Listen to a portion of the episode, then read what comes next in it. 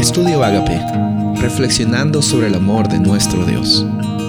El título de hoy es El contrato del diezmo, Malaquías 3:10. Traigan íntegro el diezmo para los fondos del templo, y así habrá alimento en mi casa. Prueben en esto, dice el Señor Todopoderoso, y vean si no abro las compuertas del cielo y derramo sobre ustedes bendición hasta que sobreabunde. Existe una conexión interesante entre la realidad del dar y la realidad del recibir.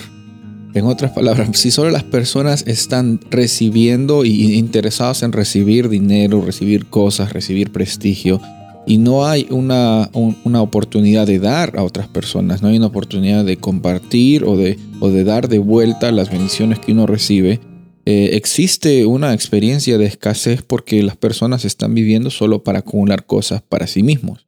Sin embargo, cuando encontramos la realidad de, de la salvación que recibimos de Jesús, encontramos que el carácter de Dios siendo amor no es un amor egoísta, es un amor que da a las personas, un amor que está pensando siempre en los demás. No solo está pensando en recibir o en interactuar, sino en dar. Por eso es que eh, la realidad del diezmo que encontramos en el Antiguo Testamento es, es un principio hermoso, es un principio que nos habla acerca de, en primer lugar, reconocer que Dios es el dueño y Señor de todo. Eh, en, primer lugar, reconocer de que Él es el que provee para mis necesidades inmediatas.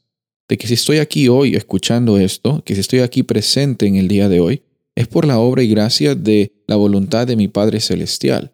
Obviamente en cada día hay un propósito, en cada día hay una oportunidad, en cada día tenemos el privilegio de glorificar a Dios en las cosas que que nosotros interactuamos en, las personas con quienes conectamos que la gente pueda mostrar, pueda, podamos mostrar de que existe un Dios real.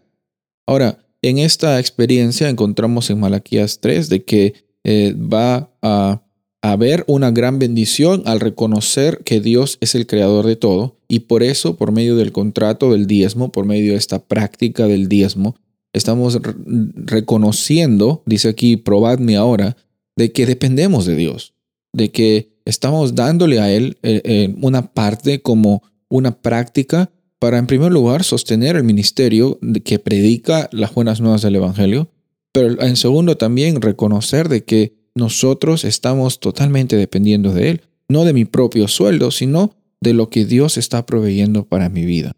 Todo lo que tú tienes, quien eres, es un resultado de las dádivas de Dios. Muchas veces nos comparamos con otras personas y queremos ser más que otras personas, e, entre comillas, pero la realidad, lo que la Biblia dice es que existe bendición hasta que sobreabunde cuando confiamos de que Dios es nuestro creador. Y con lo mucho o poco que tengo, Dios como mi creador está siempre preocupado y siempre está mostrando su bondad en mi vida. Soy el pastor Rubén Casabona y deseo que tengas un día bendecido.